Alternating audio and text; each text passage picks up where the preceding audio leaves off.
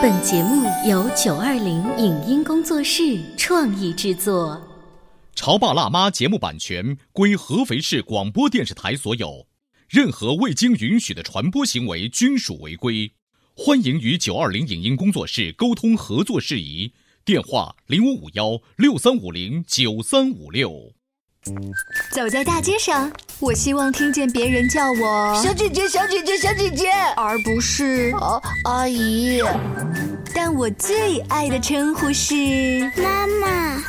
走在大街上，我希望听见别人叫我欧巴，而不是大叔、大叔。但我最喜欢的称呼是爸爸。我是辣妈，不是老干妈。我是潮爸，不是太阳能浴霸。八零后时尚育儿广播脱口秀，潮爸辣妈。本节目嘉宾观点不代表本台立场，特此声明。前阵子，黄磊爆料女儿尿床的微博引起了网友们的关注。尿床是大部分孩子都经历过的可怕事件，而这件看似不起眼的小事，如果家长处理的不够合理，则会对孩子造成伤害。当孩子尿床后，我们应该用什么样的语气和情绪跟孩子说话？为什么大庭广众之下给孩子把尿是万万不可取的？为什么正常的生理反应经过家长的交流会变成不正常的心理障碍？欢迎收听八零九零后时尚育儿广播脱口秀《潮爸辣妈》，本期话题：同样的尿床，不同的命运。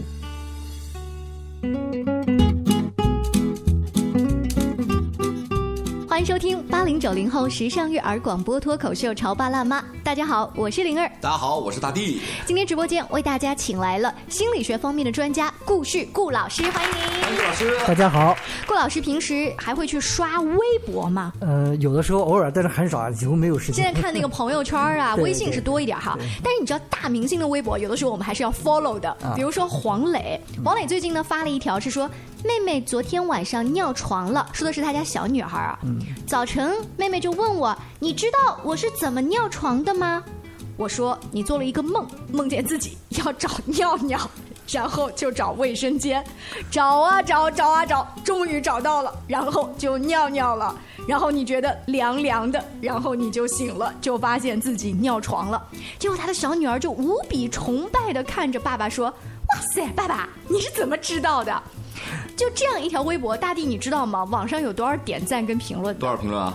点赞有二十六点六万，评论有七千多。我没看到这个微博，看到了我也怒赞一下。为为什么你要赞他？就从他这个语言的形容来说，仿佛回到了我初中。不对，这是不是暴露了？回到了我上一次 有记忆的尿床的时代。嗯，就是。不出意外的话，是小学四年级还是五年级的时候，我记得很深。当时呢，我家住平房啊，我也是在梦里啊，我就找厕所。啊，找到了。啊，快活，快活不到两分钟又要找厕所。啊，我就在梦里反反复复的找厕所，终于找到了一个不用再找厕所的厕所。两分钟以后。哥们儿醒了。啊！醒了以后呢，那那时候我记得应该是秋天，深秋，不是特别冷，但是呢已经比较凉了。我穿着棉毛裤，滴滴答答，把我的这个床单啊，还有那个下面的垫被啊，放到当时我们家那个平房是中间有一院子，穿过那个院子，放到外面的厨房，拿那个热水壶啊，把它给烘干。然后烘着烘着呢，我们家卧室灯亮了，我妈就出来了，说：“你干嘛呢？这是？”我不讲话。我妈一看，那么大了还尿床，所以就是妈妈的反应跟黄磊在微博里的完全不一样，对不对？不太一样，不太一样。所以，呃，为什么大地说我要怒赞？大部分这二十六点六万的人当中，会不会觉得我们当年的爸妈不像黄磊今天这样描述？顾老师，您觉得呢？对，肯定是这样子，因为尿床呢，在这个心理学当中呢，它是有一个解释的。嗯。啊，什么解释呢？就是我们都知道有一个名词叫延迟性满足嘛，就是孩子有一个需求，家长呢要适当的延迟一下，对吧？有利于孩子的这种心理成长。嗯，但是呢，尿床呢往往是属于一个什么呢？两极，一个呢就是从不延迟满足，也我我要上厕所我就上，对对对，想什么时候上什么时候上，这个呢是尿床的一个原因。还有一个呢是过度的延迟满足，憋坏了。对，就是。非常的刻板，就你不到这个时候就是不给你干什么事情，这个呢也会让形成孩子的尿床。所以这两种呢，实际上在现实生活当中呢，还是有很多家长呢不是特别了解，所以导致呢孩子尿床他也不知道为什么，因为你不知道原因嘛，所以你也没办法去控制他。对我们顶多是说你这么大了，怎么还这样？你看这话说的跟我妈说的对，一模样。一模一样。随着年代的变化，我顶多不像你妈妈那样呢，可能去厂里或者办公室里再跟同事们哈拉一下，把儿子这件丑事再抖出来。嗯嗯。呃，但是我私底下家里面人还会开玩笑说，可是黄磊呢，他在微博里公开说，对但是这太明过分了 但是明显的网友能感觉到，他不是在嘲笑自己的女儿，他无形当中给大家营造了一种形象，就是我很懂我的小孩，而且我没有批评他，我跟他有一个很好的连接。所以我觉得黄磊的这个回复呢，我觉得非常的智慧，嗯。啊，而且呢，也表现出他作为父亲很懂得跟孩子的这种沟通的技巧，嗯啊，因为小孩子在这个阶段当中呢，他实际上问问题啊，是他的一种正常的心理需求。哦我们都知道，小孩子一出生的时候呢，呃，稍微长大一点，他就有十万个为什么嗯，动不动想你那爸爸这是为什么啊？这是什么啊？喜欢问，他对世间充满了好奇，这个好奇呢是孩子这个自带的这种生本能，嗯啊，他问这个问题的本身呢，他实际上是没有任何情绪的，只是抱着一种好奇的这种心态。但是呢，如果作为家长来说，如果你的回答不当的时候，或者是你对待孩子的态度，如果不是那么恰当的话，会给孩子的心理带来一些压力，或者是心理上会带来障碍。所以这就是我们讲的，叫做一个正常的生理反应。有可能会经过家长的这种交流，变成一个不正常的心理障碍。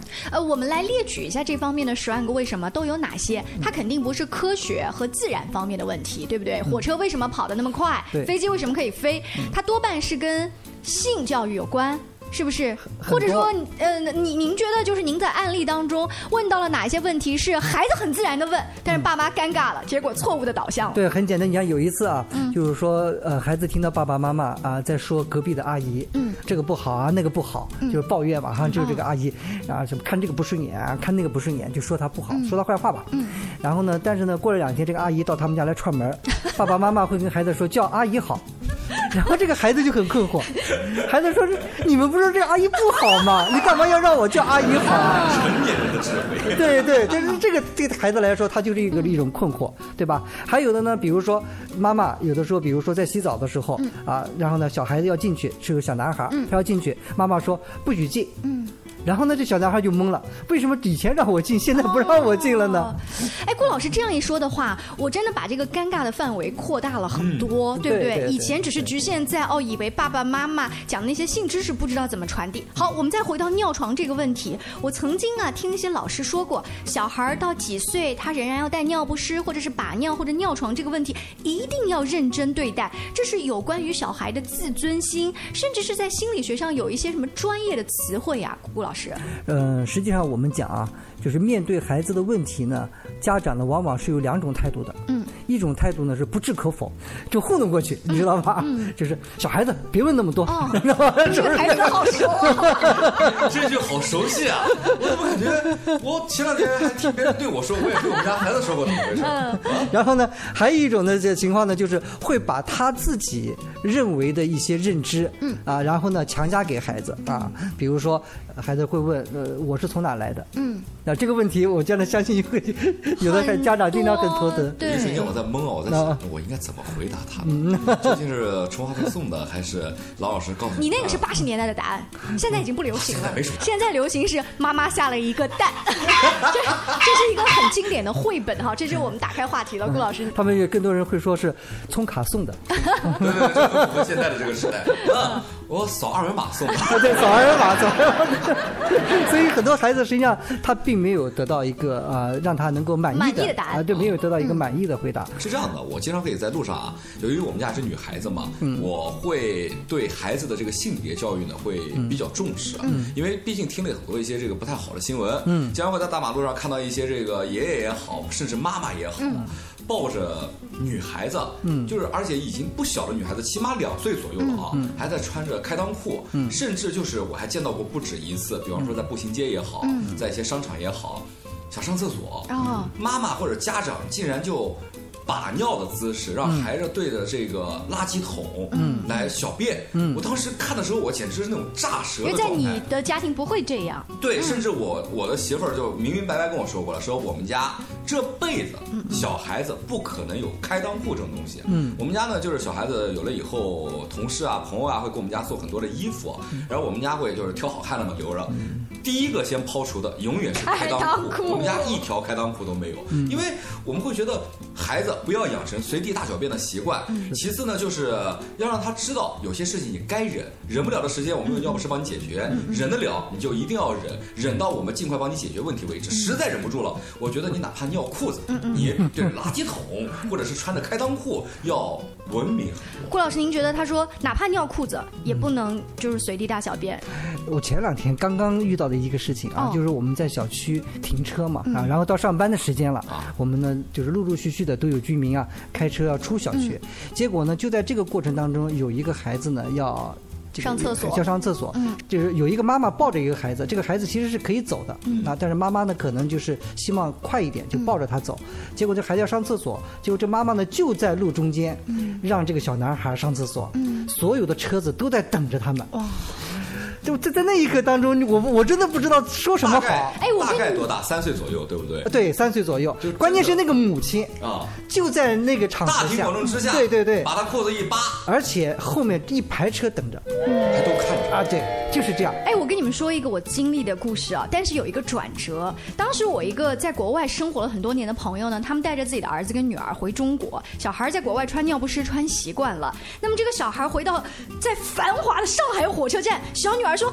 妈咪，我要上厕所，可是我已经忍不住了。你知道那一刻吗？他的爸爸急中生智，就是我们带尿不湿了，但是我也赶不到厕所给你穿。于是家人呢，包括我作为阿姨，然后我的儿子就哥哥，等于我们迅速的围成圈，拿行李箱大家挡好。然后呢，就是他的妈妈把裙子给他遮起来，就是让他把尿不湿穿上。对对，非这个常挺好的呀对，非常好不。得已的情况下，我们用了这一招。这个实际上是也就是教会我们孩子啊，在某些方面你需要注意你的这种形象跟周围环境的协调性。嗯，这个孩子其实在这个过程当中，他学会了很多的东西。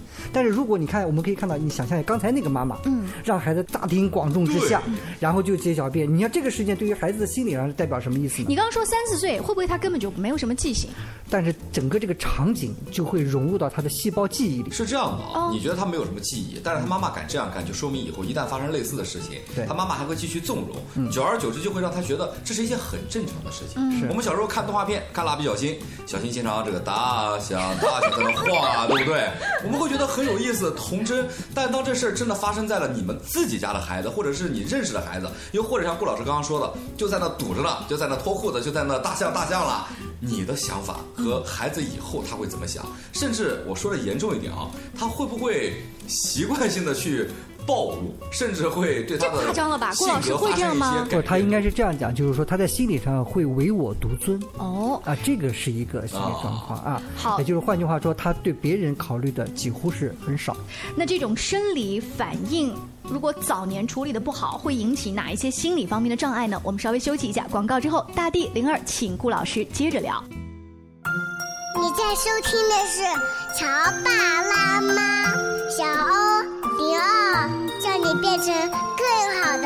妈妈。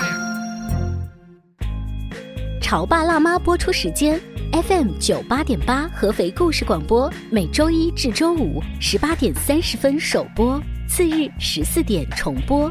网络收听，请下载荔枝 FM、苹果 Podcasts，搜索“潮爸辣妈”订阅收听。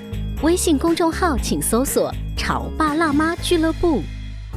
他觉得我有什么累的呢？不就是在家带个孩子吗？我想想，真不如出去上班。哎，下班也不太想回家呀，回家没什么话说嘛。我生气是因为他对我关心太少了，可是我也不知道怎么明说呀。哎陪你一起吐槽养育熊孩子的苦，陪你一起追忆曾经自己的小世界。八零九零后时尚育儿广播脱口秀，潮爸辣妈。本节目嘉宾观点不代表本台立场，特此声明。前阵子，黄磊爆料女儿尿床的微博引起了网友们的关注。尿床是大部分孩子都经历过的可怕事件，而这件看似不起眼的小事，如果家长处理的不够合理，则会对孩子造成伤害。当孩子尿床后，我们应该用什么样的语气和情绪跟孩子说话？为什么大庭广众之下给孩子把尿是万万不可取的？为什么正常的生理反应经过家长的交流会变成不正常的心理障碍？欢迎收听八零九零后时尚育儿广播脱口秀《潮爸辣妈》，本期话题：同样的尿床，不同的命运。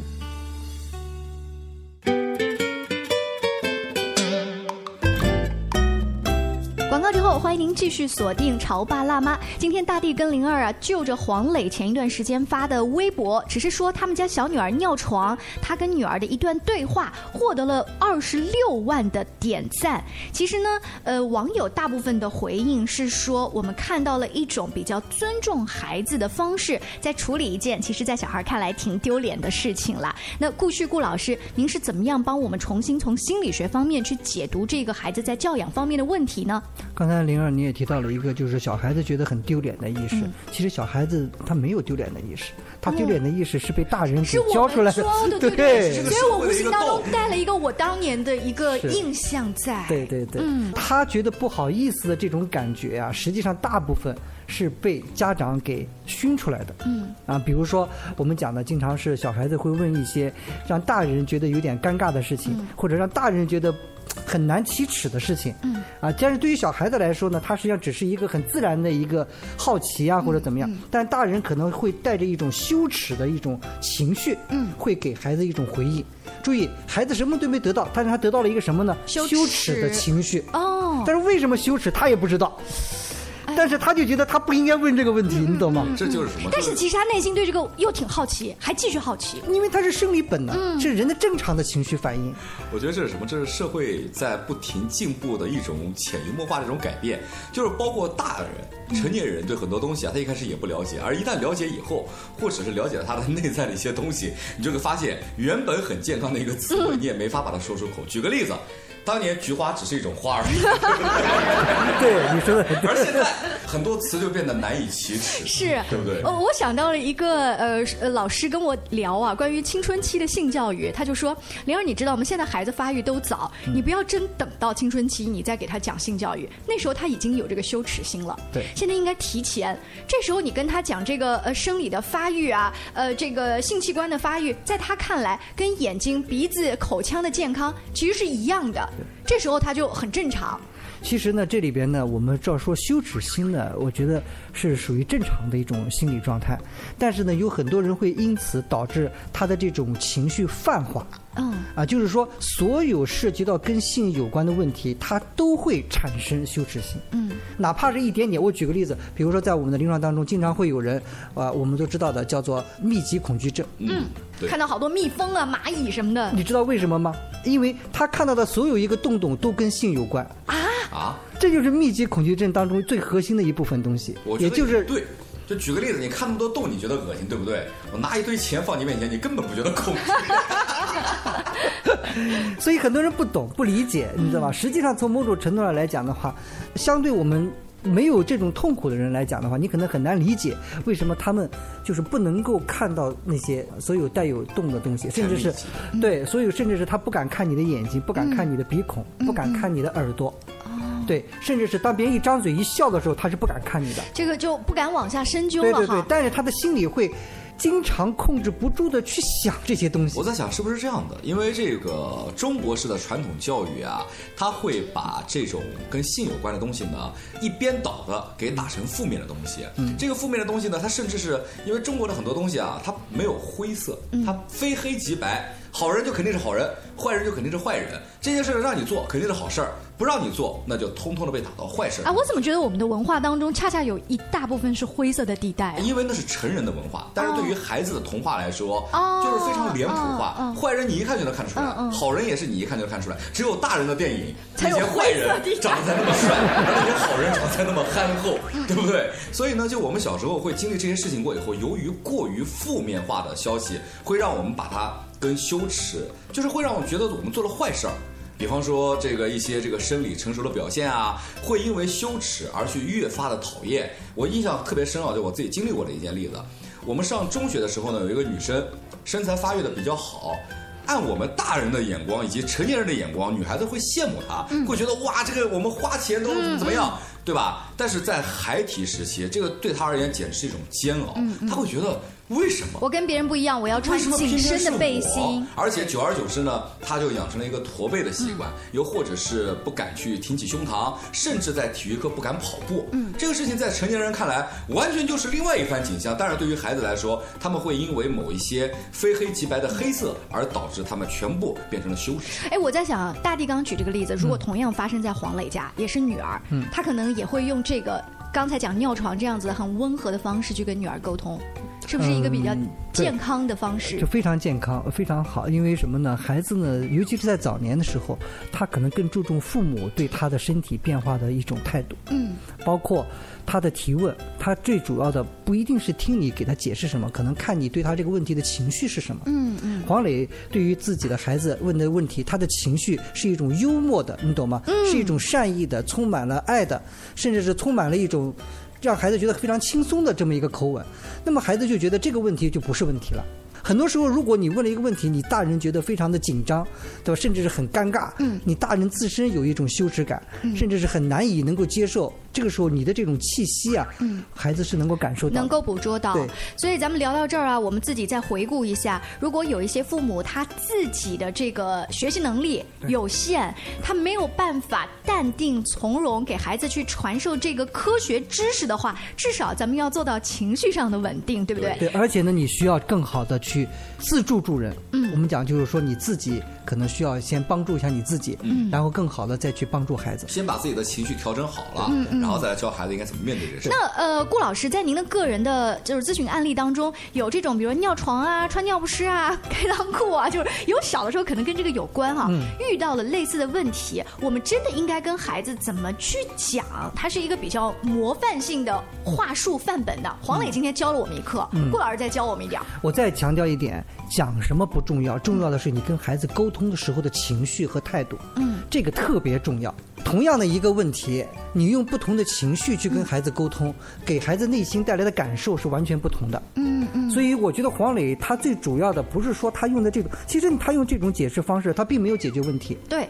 但是呢，他给孩子带来了一种感觉到这个问题不是问题啊，甚至这个问题对于这个爸爸来说，而且是让我充满了一种想象，我真是觉得啊非常有意思的一件事情。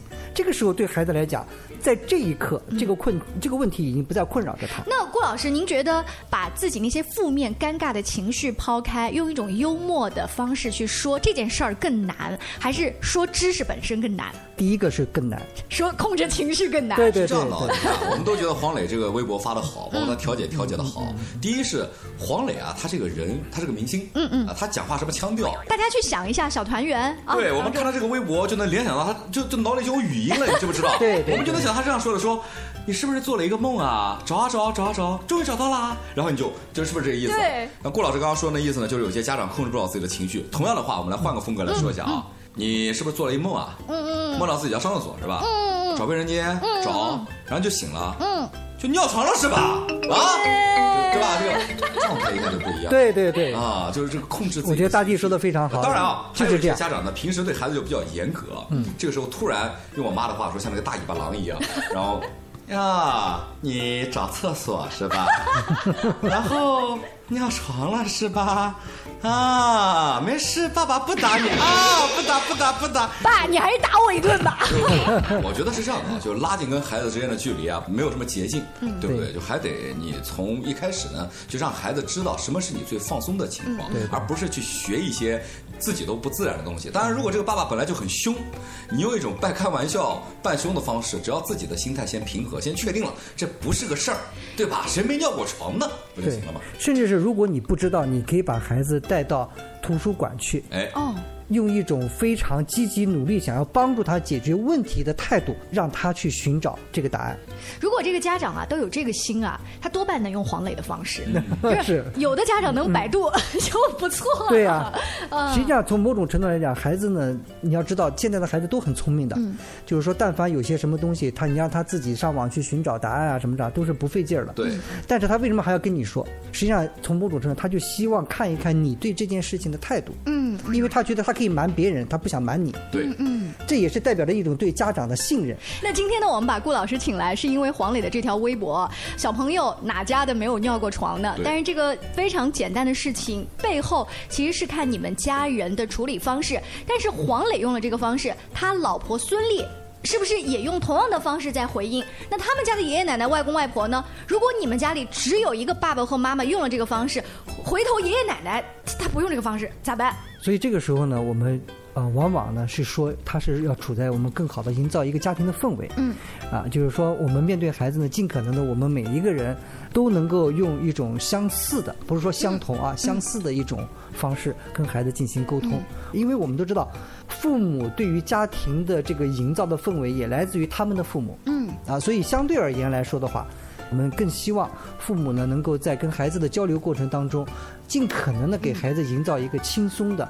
更能够让他感受到一种安全的啊，一种感觉到愉悦的、幽默的这么一个氛围，这个是最有利于孩子的心灵成长。郭老师刚才讲的那段哈，咱们特意把它转发给爷爷奶奶、外公外婆听，因为我想我们的听众啊，八零九零后的家长慢慢可以学着像顾老师还有黄磊他们说的那样子，那免不起爷爷奶奶把这事儿啊放在家庭聚会当中说起来，他觉得特别逗，很好玩儿，尤其是在孩子长大以后。